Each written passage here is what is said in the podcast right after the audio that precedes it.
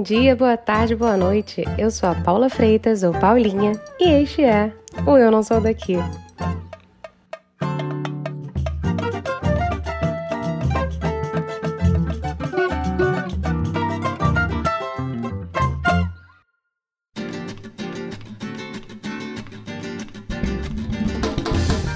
Você está na Europa e quer ir para um lugar que respira energia jovem, festa, sol e praia?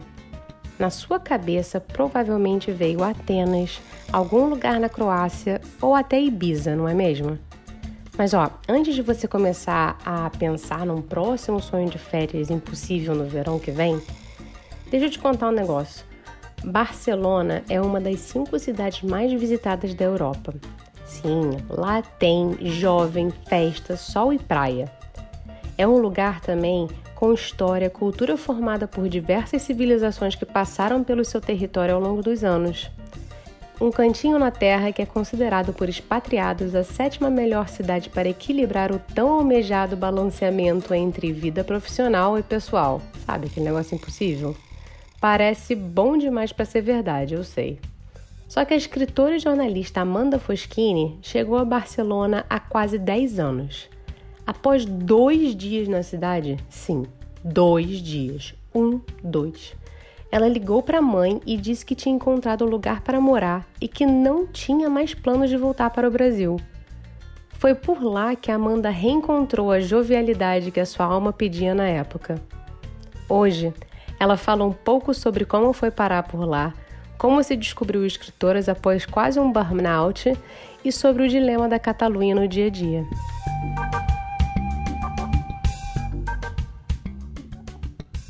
Amanda, seja muito bem-vinda ao Eu Não Sou Daqui. Você que não é já de nem de lá e nem de cá mais. Não, eu sou do limbo. eu sou do meio do caminho. Meio do caminho é bom, vai. Não é, é bom. Não, não, eu acho que eu já tô há tanto tempo fora que eu já me permito ver as coisas boas e ruins de maneira mais justa com os dois justo. lugares. Justo, justo, justo.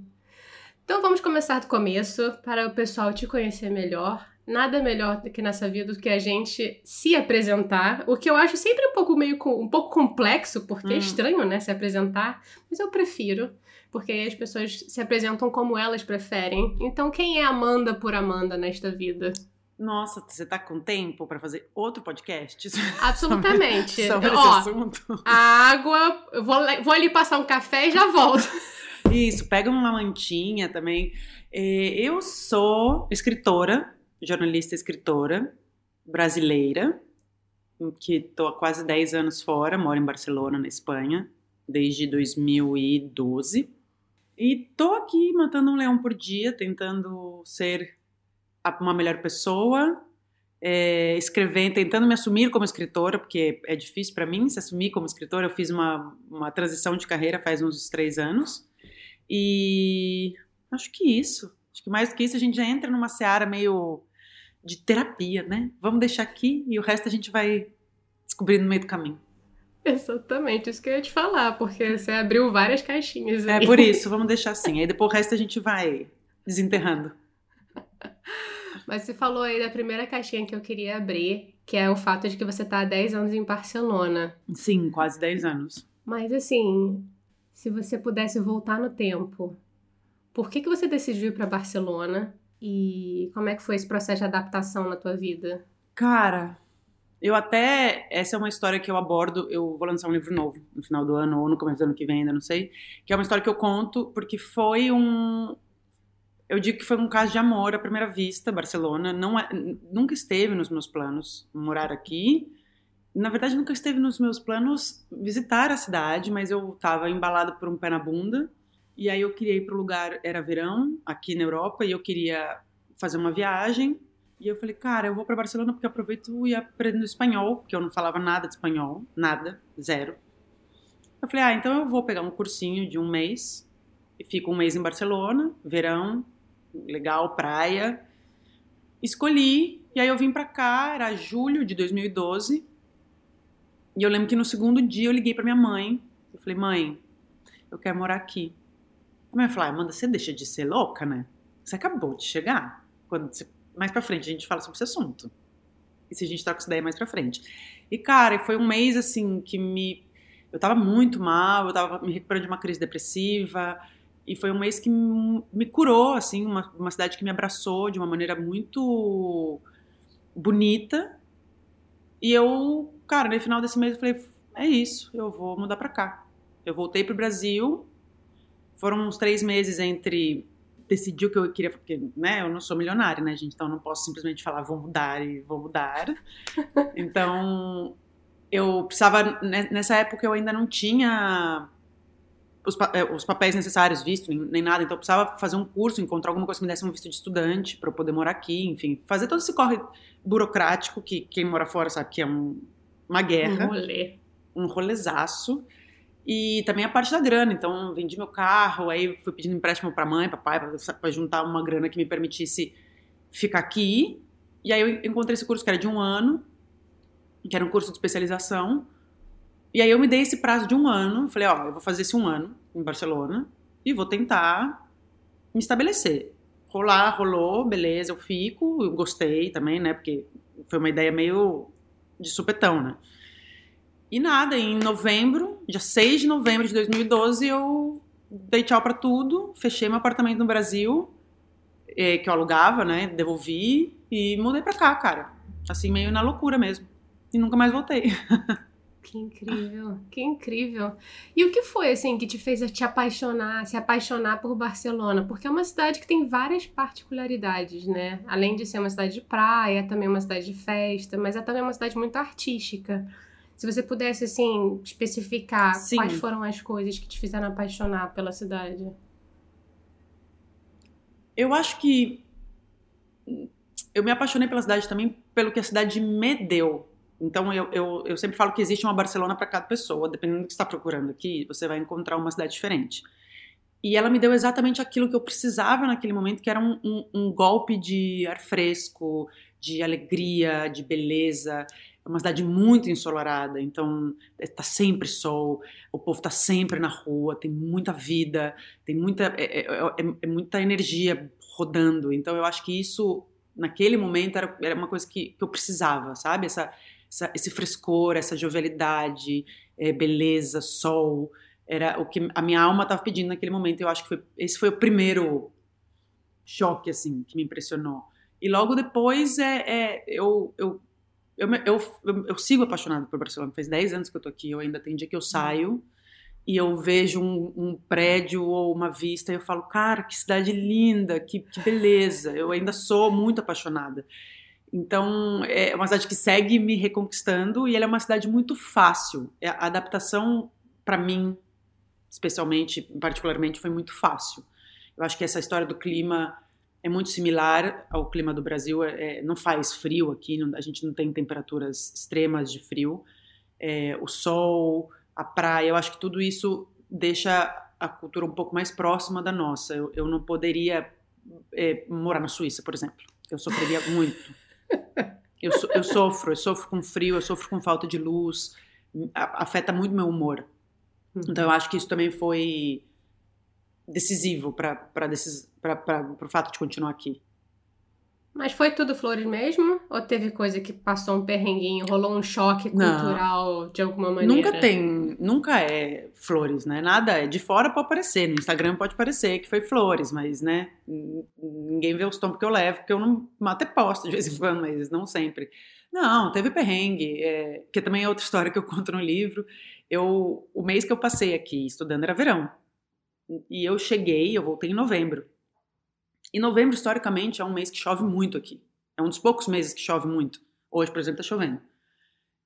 E, cara, eu cheguei, eu, eu não tinha apartamento ainda, então eu fui ficar na casa do amigo de uma amiga, que tinha um quarto sobrando até eu encontrar um apartamento.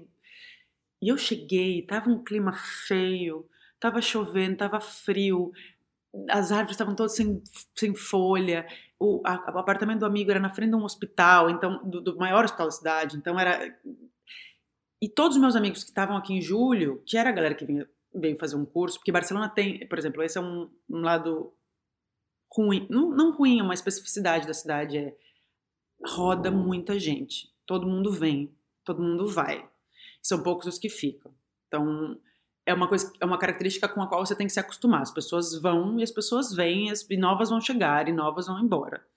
Então, os meus amigos já não estavam mais aqui, as pessoas que tinham conhecido, todas tinham ido embora. Então, eu estava sozinha, meu curso ainda não tinha começado, estava frio, estava chovendo.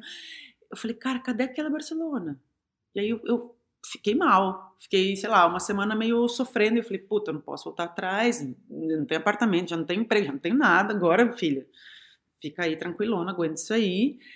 E também as pequenas coisas de ser uma imigrante, porque no fim do dia você é imigrante, você vai continuar sendo, por mais que você mora 25 anos aqui, você nunca vai ser uma local. Então tem essas especificidades, o rolê do documento, que é sempre um rolê. Eu acabei de casar.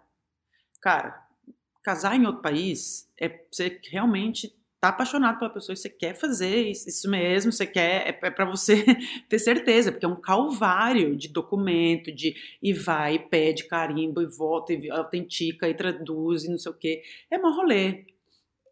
Mas enfim, teve perrengue. Tem perrengue da grana, que até eu conseguir é, ter um trampo legal, que, que pagasse um, um salário que me permitisse viver aqui tranquilamente, demorou. Eu tive que contar com a ajuda da minha mãe por, acho que os dois primeiros, não, primeiro, primeiro ano e meio, eu tive que contar com um backup familiar, porque isso porque naquela época o euro valia 2,15 quando eu mudei para cá, tá, querida? Eu era feliz e não sabia. Eu achava que era caro. você vê. Tudo pode piorar. É, é difícil você se estabelecer. Eu, eu, tava, eu morava em São Paulo, eu já tinha um, um trampo muito bom, que me pagava bem, uma posição já sabe? Que as pessoas já confiavam no meu trampo, não precisava provar nada para ninguém. E aí você volta para cá, você tem que começar do zero. Eu comecei de estagiária, porque era o que o meu visto permitia. Eu não, não podia ter um, um trabalho é, full time, porque o visto de estudante só te permite trabalhar como estagiária. Então eu tive que trabalhar como estagiária um ano, até que topassem mudar o tipo do meu, do meu contrato, mas para isso tem que mudar o visto. E aí, por sorte, foi nesse momento que o meu passaporte italiano saiu porque o passaporte italiano demora 500 anos para sair, né? Então foi mais coincidiu mais ou menos nesse momento e aí eu, eu, pude finalmente ter um trampo em tempo integral, porque daí eu já era cidadã europeia. Mas é, é difícil, requer requer energia, requer força de vontade, requer cara de pau, você vai ter que se enfiar tudo outra vez, sem conhecer ninguém. A gente às vezes a gente não, não reconhece o valor das pessoas que a gente conhece, porque no Brasil sempre tem um amigo, do, ah, que ai, tá, abriu uma vaga não sei onde, ah, que trabalha não sei onde. Você não tem isso aqui. Não tem um amigo que te indica que, ah, vai, vai, faz essa entrevista. Não tem. Você tem que cavar o seu lugar, entendeu? Isso é interessante mesmo, porque no fim das contas, eu acho que eu percebo um pouco da mesma coisa, assim, você acaba escutando, eu acho, mais as pessoas e entendendo como é que a pessoa, assim, meio que se encaixa na sua vida, né? A nível de amizade, a nível de carreira, de amores. Então, eu acho que tem uma construção de um grande quebra-cabeça que acho Totalmente. que no Brasil a gente não pensa muito, né? Não, porque é uma coisa que. É aquela famosa coisa que a gente só dá valor quando a gente perde, né? Então, eu acho que a gente precisa sair para entender como são feitas as nossas relações, né? E, e principalmente quando você está muito tempo fora tudo muda. É, eu, eu, continuo tendo amigos no Brasil, a minha família está lá, mas é, é, você precisa reconfigurar essas relações porque elas funcionam de outra maneira. Você acaba perdendo muitas coisas. Minhas melhores amigas tiveram um filho, eu não pude estar lá. Eu consigo ir para um casamento ou outro, mas eu não consigo para todos. Eu tenho minha melhor amiga perdeu o pai. A gente perde muita coisa. É, então você precisa reconfigurar essas amizades para que elas continuem funcionando e, e, e sendo importantes para você, mas de uma outra maneira, né? E as relações profissionais também, porque eu, eu continuo trabalhando com muita coisa para o Brasil. Então também é uma coisa. E, e o Instagram para isso foi fundamental, porque é a maneira que eu tenho também de falar que eu tô viva, né? Porque senão as pessoas esquecem, sabe? As pessoas com quem eu trabalho, principalmente. Então eu, eu sempre tô ali, lembrando do que eu tô fazendo, para que as pessoas também me tenham um pouco aí em mente, sabe? Esse negócio que você falou também da questão de Barcelona, voltando um pouco para Barcelona, de ser um pouco transitório, deve dar uma certa angústia, assim. Porque você fica meio que nesse limbo de, poxa, não tô nem. tô aqui, mas não tenho ninguém, né? Poxa, amei essa pessoa. Mas essa pessoa tá com meio com um deadline ali, né? Daqui a, sei lá, três meses ela vai embora. É, é uma questão, é, é, um, é, trabalhar bastante o desapego, né? Que eu acho que morar fora é trabalhar o desapego de muitos níveis, né? De, das coisas que você tem, das pessoas que você carrega, enfim. Eu acho que também essa coisa do ir e vir de Barcelona também é, é muito relacionado com um momento de vida, uma idade. Por exemplo, eu agora tenho 36. Eu já não tenho mais. É, os meus amigos que ficaram, agora eles ficaram. Já não, não, não existe mais a figura do, do estudante, ou seja, de pós, de idiomas, ou seja, que está indo e está vindo, porque a gente envelheceu. Eu cheguei aqui, eu tinha 27 anos. Então era outro momento da minha vida. Eu, isso é uma coisa minha, eu sempre fui muito desapegada nesse sentido. Eu, eu nunca tive muita. Nunca sofri com, com amigos longe ou perto. Eu, eu, não é uma coisa que me, eu sinto falta, tá, gente? Eu sou uma sociopata. Mas eu. Para mim é um, é um, movimento muito natural da vida.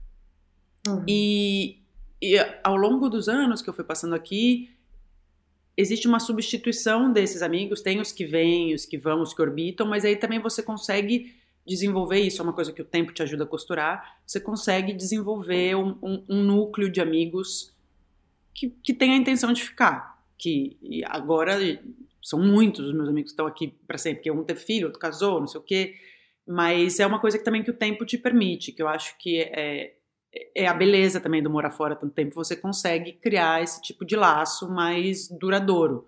É, se você passa dois, três anos, talvez seja mais difícil. E seus laços são mais com brasileiros, só por curiosidade, são mais com brasileiros ou são mais com espanhóis ou é um, um caldeirão de coisas e pessoas? É um caldeirão de coisas e pessoas. Essa foi uma preocupação que eu sempre tive muito desde o primeiro momento que eu estive aqui, que é eu não queria me meter no gueto de brasileiro, porque brasileiro é brasileiro anda com brasileiro, faz coisa de brasileiro, vai em lugar de brasileiro, vê coisa de brasileiro. E, é, e, e, foi uma coisa que eu, desde o começo, tive na minha cabeça. Eu falei, cara, eu vou para lá e eu quero conhecer a cultura, eu quero aprender o idioma, porque é muito difícil, principalmente para aprender um idioma, se você tá com brasileiro 24 horas por dia, é muito difícil que você aprenda. Opa. Você vai demorar muito mais. Então foi uma coisa que eu sempre tive um especial cuidado. Então acabou que, claro, eu tenho, tenho uma grande amiga, Paula, a gente morou quatro anos juntas aqui. Ela é brasileira e continua, foi minha madrinha de casamento e tudo mais. Mas eu, eu sou casada com um argentino, eu tenho uma um, outra grande amiga que é espanhola, que agora mora em Milão, eu tenho um grande amigo brasileiro casado com uma espanhola, é, tem italianos, tem franceses, tem ingleses, tem alemães. Barcelona é uma cidade muito internacional. Então, é muito, o, o catalão é uma figura um pouco mais especial ele é, ele é por, por cultura um cara de raízes, sabe? Ele, ele, tem o mesmo grupo de amigos desde o colégio, com quem ele sai. Ele, eles são muito ligados às pessoas há, há, muito tempo. Então, entrar num grupo de, de catalão é difícil. Uma vez você entra, está lá para sua vida, mas eles são um pouco mais inacessíveis nesse sentido. Não que eles sejam antipáticos nem nada, eles são simpáticos e, e, e, e te recebem mas é difícil você entrar na intimidade de, de, de, um grupo de amigos catalães, por exemplo. É uma coisa que eu não tenho. Meu amigo, meu grupo de amigos e de relações é internacional. Tem catalão, mas ele é internacional.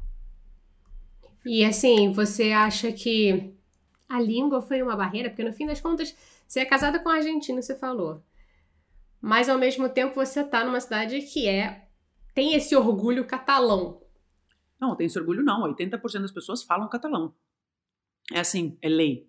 É, na escola, eles, nas, nas, escolas públicas aqui, o, o currículo é 50-50. Ele é 50% em espanhol e ele é 50% em catalão.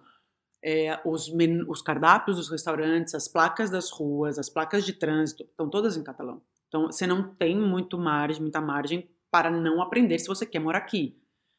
Eu, depois de 10 anos, eu entendo tudo. Eu falo muito pouco. Mas eu entendo tudo, porque você não tem o exemplo que eu sempre dou quando me perguntam isso é: um, um catalão está num grupo, são três catalães e você. Eles não vão falar em espanhol, eles vão falar em catalão. A, a primeira língua deles é o catalão.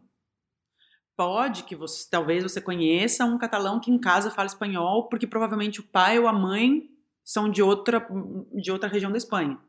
Mas assim, em casa eles vão falar catalão, entre eles eles vão falar catalão. Então você precisa aprender. Quando eu comecei, a, é, a, primeira empresa que eu trabalhava era uma startup americana, então a gente falava, a, a língua era o inglês.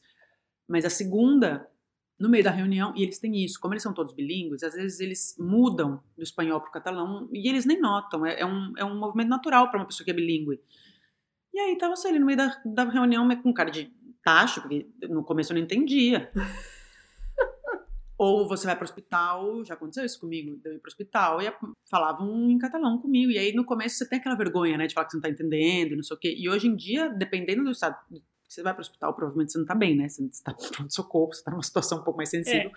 E eu falo, olha, você pode falar em espanhol comigo, por favor? Eu não, eu não tenho mais essa vergonha, eu tinha muito.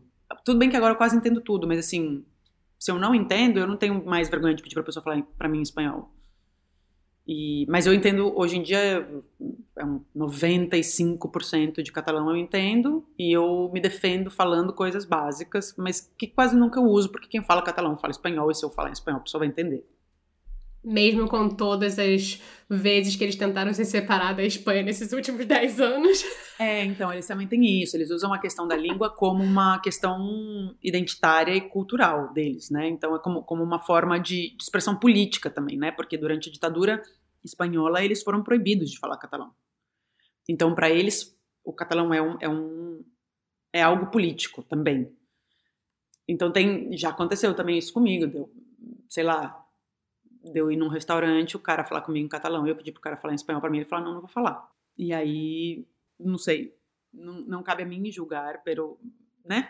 Pero, é, compli pero. pero é complicado, numa cidade tem muito turista, enfim, existe toda essa é, essa parte também do turismo que que pode ser difícil, né, para uma pessoa que está aqui que não tem nada a ver com a hora do Brasil, que não tem nada a ver com a questão política, enfim. Mas eles usam, é, é, um, é, um, é algo para eles cultural e identitário muito importante, muito forte na cultura aqui. Eu imagino. Ainda mais que todas as placas, e todas as placas são em catalão. Tudo, tudo. Tem essa questão que eles é identitário e de resistência quase. Né? Totalmente. Né? Então. Sim.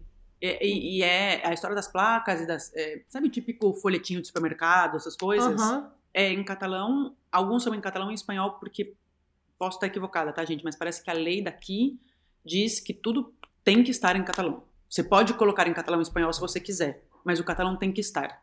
Caramba! Na, é, na sua comunicação. Então, é, é muito presente. É, a Espanha tem, se eu não me engano, acho que são sete idiomas oficiais. E em, alguns são pouco explorados, mas, por exemplo, no País Basco, eles têm o idioma deles. E, e aí eles fazem o possível para poder preservar, porque senão vai se perder. E de todos esses sete idiomas oficiais, o catalão é o mais usado. 80%, eu acho que é 80% a última vez que eu li, 80% da Catalunha fala catalão. Dos catalães, né, gente? Não, não tô contando os estrangeiros, mas é, 80% dos catalães falam catalão. Então é uma língua muito falada. É engraçado, porque assim, no fim das contas, eu imagino que seja uma coisa muito cultural das pessoas mais velhas. E me, por favor, me, me, me dá um, sei lá, um chute na bunda se eu estiver falando a coisa errada. Está falando uma coisa errada. Pior que você tá. Não, mas eu, eu, eu, entendo, eu entendo que seja. Soa, né? Parece que é um, é um costume, uma coisa. Uhum. Um costume mais antigo, uma tradição mais antiga. Não, cara. Por isso, porque é ensinado no colégio. Tem. Aqui, você vê, aqui do lado tem baladas, aqui do lado da minha casa. E às vezes eu ouço a molecada gritando, saindo do bar. Eles falam em catalão entre eles. É, as criancinhas falam em catalão entre eles. Os pais falam catalão com os filhos. Tem lugar da, da Catalunha que você vai que o espanhol sai difícil. Se você vai para o interior da Catalunha, o espanhol sai difícil.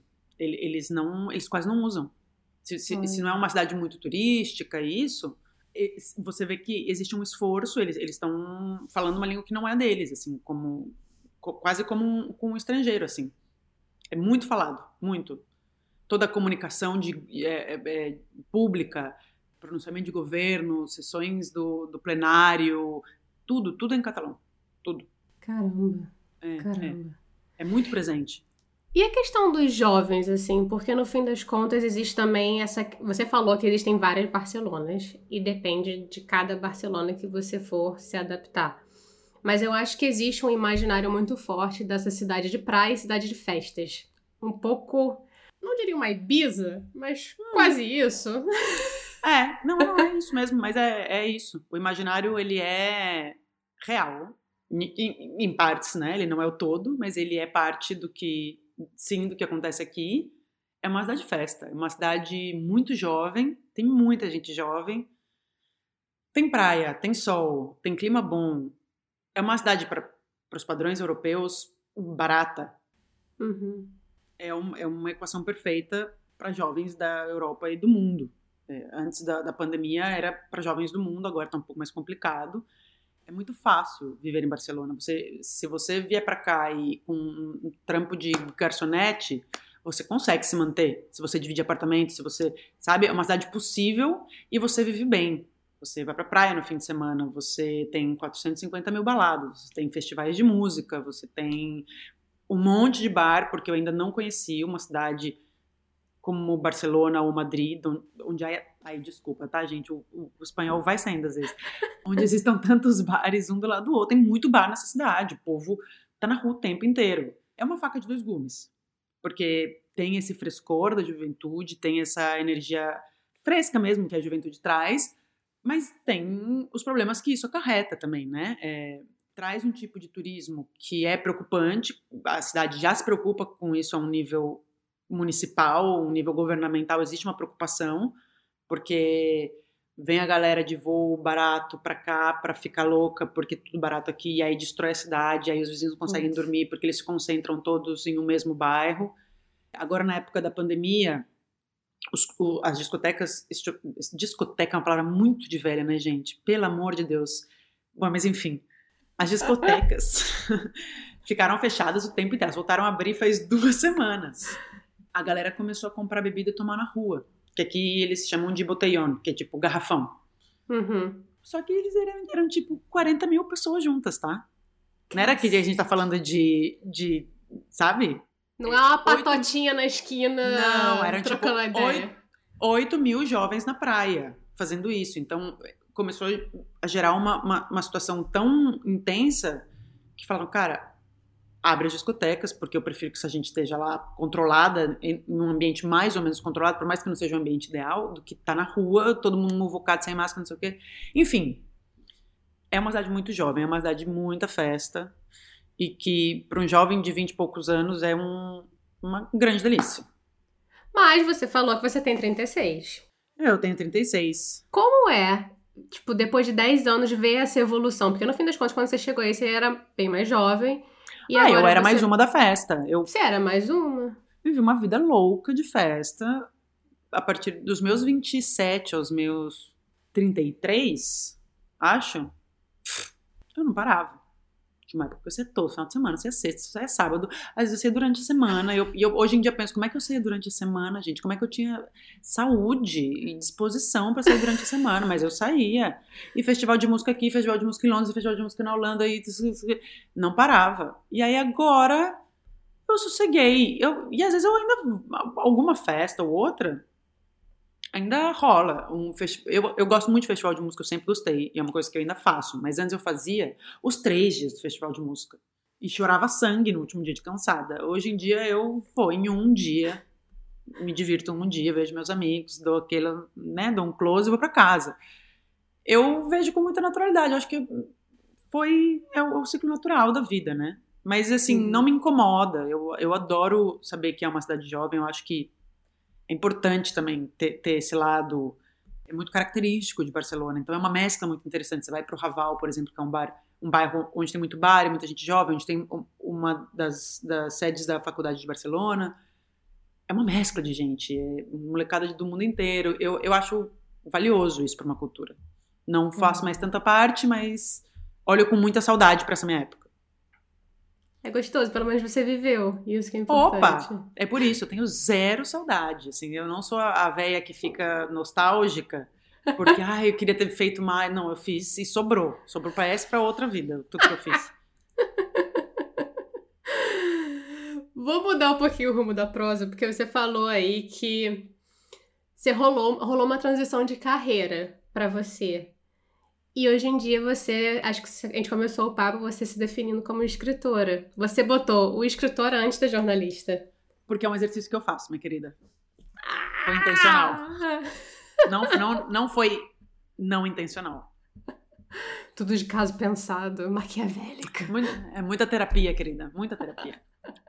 Mas como é que foi essa transição de carreira? E hoje em dia você tem até um livro publicado que eu queria saber que você explicasse um pouquinho para o pessoal o que que você botou aí pro mundo, que é foi muito, foi verdade, muito pessoal, né? Eu só escrevo isso, eu só passo vergonha escrevendo, é só o que eu sei escrever.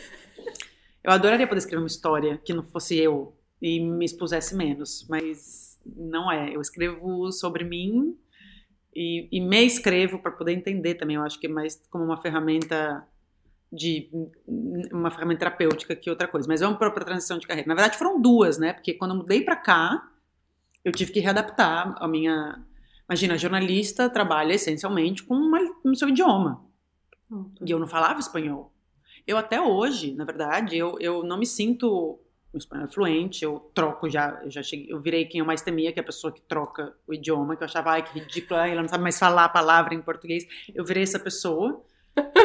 é, mas até hoje eu não me sinto muito confortável em escrever em espanhol. Não, não, não, acho que eu escreva tão bem em espanhol como eu escrevo em português. Acho que o mecanismo de escrita é outro, o, jeito de pensar é outro, enfim. Mas quando eu cheguei aqui, eu tive que reorientar a carreira. Eu, eu trabalhava com relações públicas de marcas de moda no Brasil.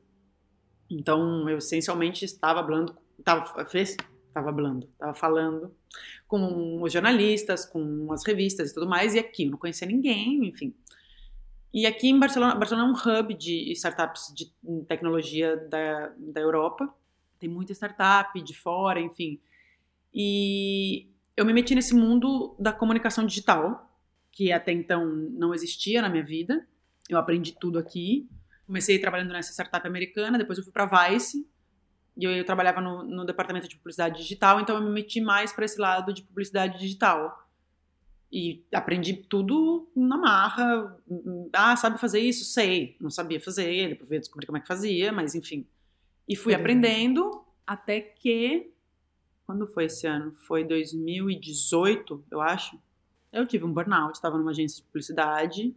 Putz. Tipo, nível chorar no banheiro. Aí eu chegava em casa, chorava um pouco mais. E, e entrei em depressão de novo. E aí eu tive um surto. E falei, cara, não dá. Não, não é. Eu tô, eu tô adoecendo. Não é o que eu quero pra minha vida, não é o que eu quero fazer. Tava com um salário super bom. Finalmente, pensando, finalmente tem um salário bom. E eu achava que era isso que ia resolver os meus problemas. Spoiler, não era. E chutei o balde. Chutei o balde porque eu podia, tá, gente? Eu conversei aqui em casa, houve uma conversa. Eu falei, ó, não dá e aí fiz essa transição e aí eu virei frila. É, todos. Eu nunca parei completamente de trampar para o Brasil, né? Eu sempre tive uns frilas no Brasil de conteúdo, segui, segui escrevendo algumas matérias jornalísticas. E aí eu fui reativando todos os contatos que eu tinha. Consegui alguns clientes aqui que precisavam de conteúdo para o mercado brasileiro, que essencialmente era o que é, é ainda, né? O que me mantém, porque cobrar em real, né, gente? Não dá. Você Ainda mais com o real valendo nada. garrafinha de água e só e morar embaixo da ponte. Então, que é o que segura as pontas. E fui reativando esse, esse caminho de frila de conteúdo e de consultoria para marca e de planejamento estratégico, enfim. É um longo caminho. A gente está em 2021, quase 2022.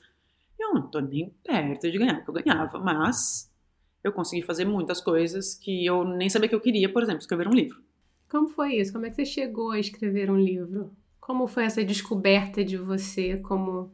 Porque assim, uma coisa é você fazer conteúdo para digital, outra coisa é escrever um livro. Hum. É um é, outro é, trampo. É. Na verdade, eu sempre amei escrever, né? Eu, eu sempre tive, desde o Fotolog, eu Nossa! sempre.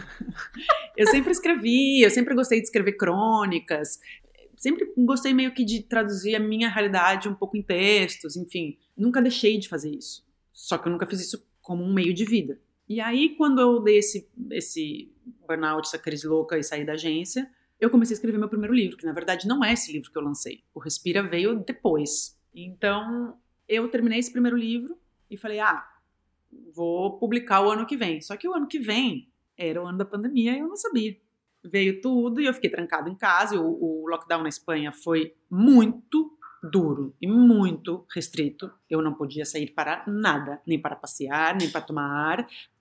Graças a Deus eu tenho um cachorro, porque eu podia sair para passear com o cachorro, mas para isso nada. E foram três meses assim. E no primeiro dia que foi decretado o lockdown, eu falei, cara, eu vou fazer um diário. Mas eu pensei em fazer para mim, tá?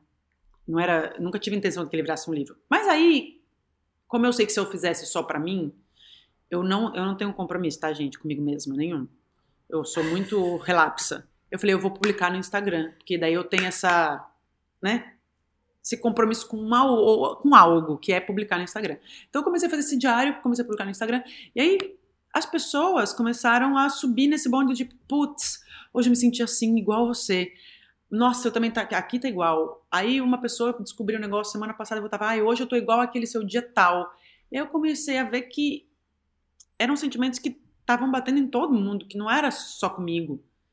Nesse mesmo período, a Jennifer, que é uma amiga minha brasileira que mora aqui em Barcelona, ela é designer de interiores e fotógrafa, e ela começou a fazer colagens com as revistas que ela tinha em casa, porque ela não podia sair pra fazer nada, que ela não tinha um cachorro. Então ela começou a recortar com as revistas que ela estava em casa, e ela começou a fazer umas coisas muito lindas. E aí a, o meu texto e as imagens dela meio que se encontravam, e a gente trocou muita, muitas impressões sobre isso. Até que a gente se encontrou depois do lockdown, que já era tipo junho, julho. E o meu marido, escutando a conversa, falou: Eu não queria falar nada, não, isso aí é um livro, tá, gente? Aí um olhou pro outro e falou: Caraca, isso aí é um livro. E aí a gente começou a pensar o Respira a partir daí, porque ela tem uma colagem, que é a capa do livro, que tá escrito Respira, que ficou muito forte, muito linda e representa muita coisa, né? e aí a gente se juntou com a Marina Pauné, que é uma designer gráfica daqui, da Catalunha, e a gente deu toda, ela deu toda a forma gráfica do livro. A gente colocou tudo numa ordem que fizesse sentido, as imagens dela com o meu texto, enfim. E foi um trampo, publicar um livro no Brasil não estando no Brasil é um trampo, né? E aí nisso entram as meninas da Marisco, da editora, que é uma editora que nasceu na pandemia também, de duas pessoas que não tinham se encontrado nunca, que é a Lu e a Bel. E elas fizeram todo esse corre pra gente no Brasil para conseguir lançar lá. E foi uma loucura, cara. Só que deu certo e é um livro lindo, eu tenho muito orgulho dele. Foi um trampo, foi um aprendizado também, porque publicar um livro por conta própria é um rolezaço. E aí agora, e me ajudou, né, a clarear tudo para esse segundo livro que vai vir, talvez mês que vem, talvez em janeiro, eu tinha falado para mês que vem, gente, eu queria me corrigir, tá, para as pessoas que estão escutando. talvez seja janeiro, me desculpem. Então, na verdade, o primeiro vai virar o segundo? É isso? Porque, claro, daí o que eu pensei foi: não tem sentido eu esperar para publicar o Respira, porque ele é muito factual, ele é agora. Sim. Se eu for publicar ele o ano que vem, ele não vai ter tanto sentido. Então, o Respira saiu em fevereiro desse ano, e é muito louco, porque daí ele saiu em fevereiro. O lockdown aqui começou dia 14 de março, então o livro começa dia 14 de março. E aí as pessoas estavam lendo isso um ano depois. E aí no Brasil, foi aquele pior momento das quase 3 mil mortes por dia e não sei o quê. E muita gente me escrevia falando, cara, eu tô lendo o dia 20 de março desse ano e é igual o seu dia 20 de março do ano passado. Parece que a gente está vivendo o dia da marmota. Então é muito louco, porque é um livro que toca as pessoas num lugar que, que é muito é muito comum para todos nós, né? E isso, para mim, é muito. me enche de orgulho. É, de fato, é uma coisa fascinante, assim, porque no fim das contas você escreveu daí, tá num lockdown em Barcelona, mas na verdade o lockdown, ele foi quase, ele tirou das pessoas um pouco nacionalidade, ele tirou cultura, ele te botou naquele quadrado, né? Seja tinha gente que tinha um quadrado menor, tinha gente que tinha um quadrado um cubinho um pouco maior, mas era um, aquele cubo de existência. É. Sim, sim, sim, total. Eu acho que eu sempre, eu já dizia isso antes, eu continuo dizendo. Eu acho que no fundo a gente é muito mais parecido do que a gente gosta de pensar. Hum. Eu acho que tem coisas que unem a gente que são universais, que são comuns a todos. Os, os, sentimentos são os mesmos. Como a gente explora essas coisas pode, pode até ser diferente, como a gente mostra isso para o mundo. Mas tem essa, essa linha que costura todo mundo. E eu acho que o Respira tocou nesse. A, a pandemia veio para mostrar um pouco isso, e eu acho que o livro veio para explicitar um pouco esse, essa coisa comum. Com certeza. Bora então agora, Amanda, do que a gente está chamando de momento chorrindo.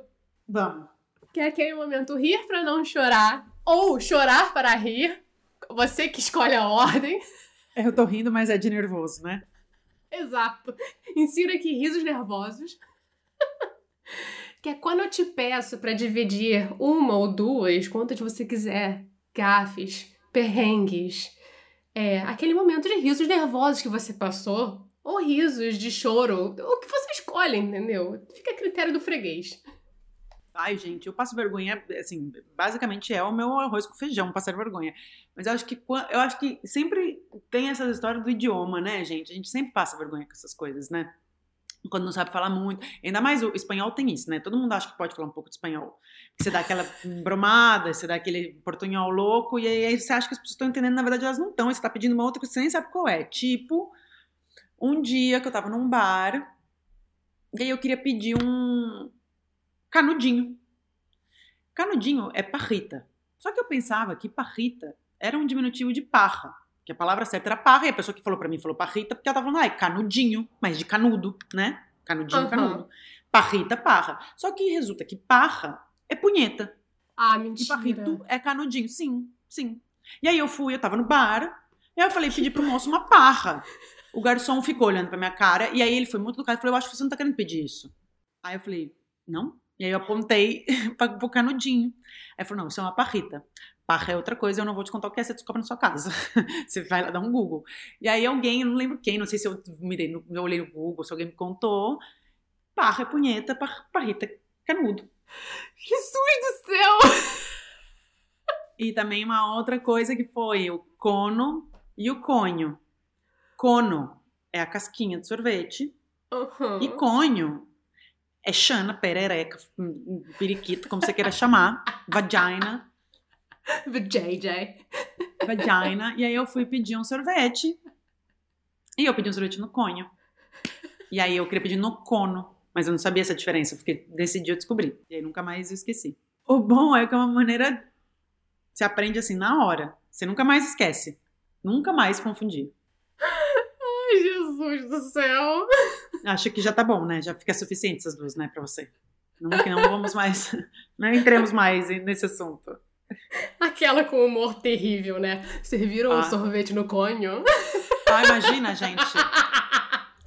Cada louco com a sua fantasia sexual, né, gente? No caso, não era minha, eu queria só mesmo um sorvete, mas sei lá, de repente surge aí uma loucura que você não, não tava esperando. Ué, se, é, de repente, se você tá mais aberta, né, mais disponível, talvez surja aí uma noite louca de amor, mas não foi o caso.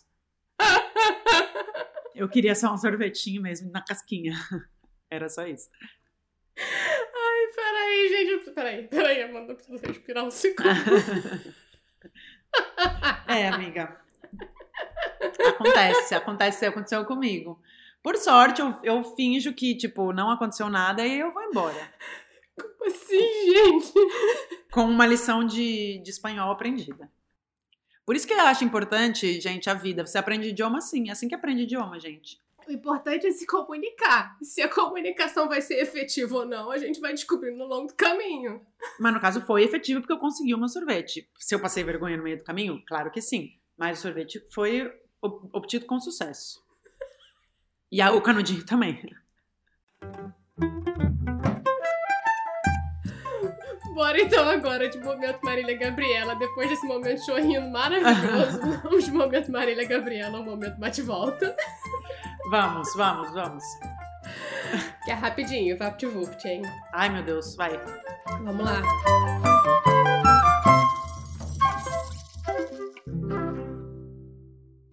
Café com noia ou café que te noia? Café com noia. Um aprendizado em Barcelona. A gente se adapta a tudo. Churros com chocolate quente ou doce de leite? Chocolate quente. Ah, é. doce de leite é coisa de argentino brasileiro, gente. Aqui é com chocolate quente eu aprendi a comer aqui. Na verdade, eu nunca fui fã dos churros. Perdão, gente. Continuam sendo fã. Ah, mas tem uma coisa: o churros daqui é frio, tá? É temperatura ambiente. Aí ele perde metade da graça tem que chegar na hora. Se você chegar na hora que eles estão servindo, ele é quente. Mas senão ele vem numa temperatura ambiente não. Ou seja, você tem que ser amigo do confeiteiro que tá fazendo churros. É, você tem que saber as horas. É. É, ou você vai nesses lugares que ficam servindo cada hora porque tem muita gente, aí é mais provável que você pegue quentinho, mas fora isso, temperatura ambiente não vale a pena, não faço. Pô. Uma vontade. Dominar o mundo? Não, mentira. Viver da escrita. Ler em português ou em espanhol? Em português, sempre. Leio muito espanhol, mas, mas nosso idioma é imbatível. Concordo. Um ranço. Ai, agora mesmo, porque tá na minha cabeça, tá, gente? É, madrinha, é, noiva que faz madrinha usar os vestidos tudo da mesma cor, só porque eu falei sobre isso esse, esse dia, tô com esse ranço na minha cabeça. Não tem nada a ver com a história, tem nada a ver com o tema do programa, mas é um ranço que ficou na minha cabeça. Não consigo, eu tô pensando nisso faz dias. É um ranço honesto. Ah, é um ranço honesto, tá na minha cabeça, é um ranço mesmo, assim. Sabe? Tipo, todas têm que vestir azul bebê. Sabe essa, essa noiva? Aham. Uhum. Eu acho muito injusto com as madrinhas, mas enfim, não é o tema do programa. Depois a gente fala sobre isso. Não, até porque é parêntese, né? Imagina, você fica horrível de azul bebê e você tem que estar tá lá horrível de azul é bebê. Questão.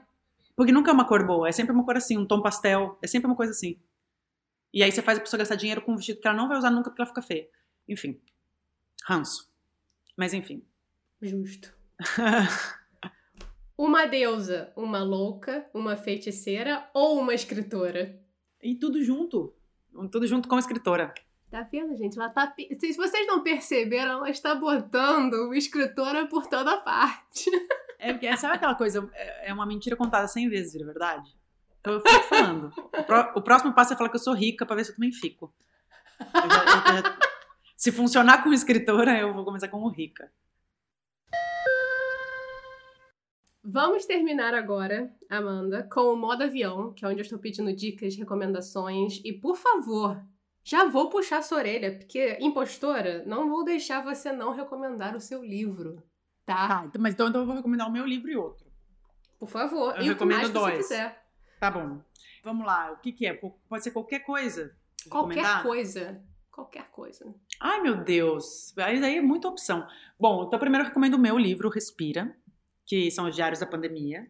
E ele é lindo, além de tudo, ele é, mesmo que você não leia, ele é um livro lindo para ficar na mesa, para fazer imagem para quem vem na sua casa, porque ele é lindo mesmo, ele tem colagens maravilhosas da Jennifer, ele é divertido, ele é fácil de ler, é, ele tem um projeto gráfico super bonito e ele é um registro muito especial desse momento único que eu espero que não se repita. E Amém. Tomara. É, fica aí, é um registro. Vamos pensar. Ah, eu vi uma série, faz um pouquinho de tempo já, acho que até já falei dela no Instagram. Cara, é uma loucura, é uma série norueguesa que chama Exit que trata da vida de quatro amigos que trabalham no mercado financeiro da Noruega. E aí é uma podridão. Eu, eu, eu gosto muito de ver coisas que você odeia todos os personagens. Eu gosto de livro que você odeia muito personagem. Eu gosto de série que você odeia todos. Eu gosto muito porque me prende. E eles são todos detestáveis. O, a, o, tudo que eles fazem com o dinheiro que eles têm. Enfim, ela é curtinha, tem poucos capítulos. Chama Exit. É, não sei se é fácil de ver no Brasil, mas ela é muito boa. E um outro livro que eu li esses dias, ah, um livro novo do Jonathan é, Franzen, que chama, não sei como chama em português, mas em inglês ele chama é, Crosswords, que é palavra cruzada. Talvez uhum. eu não vi a tradução, eu sei que ele está no Brasil já, e ele é muito bom, porque o, Jonathan, ele traduz muito bem a, a sociedade americana, ele tem um outro livro, Liberdade, que é muito bom, que explica todo esse movimento dos dos votantes do Trump, do Midwest. Ele, ele, traduz muito bem a sociedade americana em, em, em forma de ficção. E esse é, é, o primeiro livro de uma trilogia que ele vai lançar. É muito bom, chama Crosswords em, em inglês em português. Eu acho que deve chamar Palavra Cruzada. Palavras Cruzadas, uma coisa assim. Procurem, porque é muito interessante. Deixa eu ver o que mais. Ah, e eu tenho escutado, sabe que tem feito muito bem? O novo podcast da Maria Ribeiro, que chama Olha. Isso Não É Noronha. E aí, cada capítulo, ela, é, é ela e a Isabel, que é uma atriz também, eu não, não vou lembrar o sobrenome da Isabel. É um bate-papo de duas amigas e cada, cada um, cada dia é uma temática. Então, é isso não é loucura, isso não é sofrência, isso não é educação, enfim. E aí elas discorrem, só que é, um, é como se fosse um bate-papo com uma amiga, que você começa num lugar e termina em outro, nada a ver com o tema, nada a ver que você falou de uma coisa que aconteceu na sua semana. É super leve, assim, para momentos de lavar louça, passear cachorro e tudo mais, eu tenho escutado bastante. Não conheço, vou procurar, viu? Vou Procura, procurar. isso não é Noronha. Estou precisando de coisas leves. De apertar, assim, a escapada. Então, mas uma outra dica é cozinhem.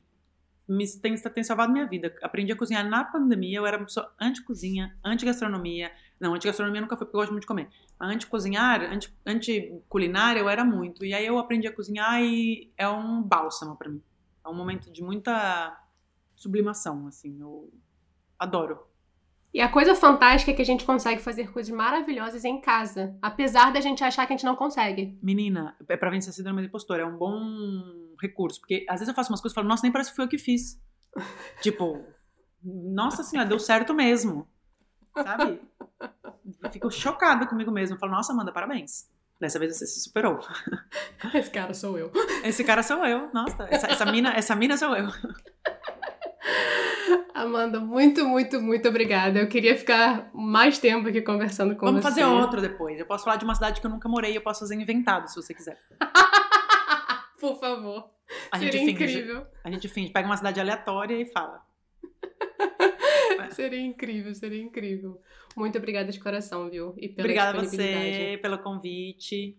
Adoro podcast. Acho, adoro escutar histórias de pessoas que tiveram coragem de, de mudar de país, porque eu acho que é um.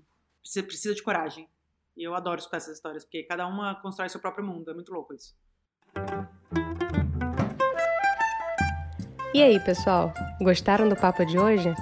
Ó, a gente não quer colocar vocês em dificuldade, mas manda o podcast para pelo menos três pessoas aí, por favor. E queríamos agradecer muito mesmo a todo mundo que teve o Eu Não Sou Daqui na lista dos podcasts mais ouvidos de 2021. Que puta honra, galera! Muito obrigada de coração. E ó, querendo falar com a gente, é só mandar uma mensagem pelo Instagram, nsdaqui, ou entrar em contato por e-mail através do nsdaquipod, arroba gmail.com. O Eu Não Sou Daqui foi apresentado por Paula Freitas, editado pela Juliana Oliveira, design gráfico da Gabriela Altran e consultoria do João Freitas. A nossa música tem composição e flautas da Karina Neves, violão de sete cordas e bandolim do Pedro Franco e mixagem do Tito Neves. Até semana que vem, galera. Um beijão.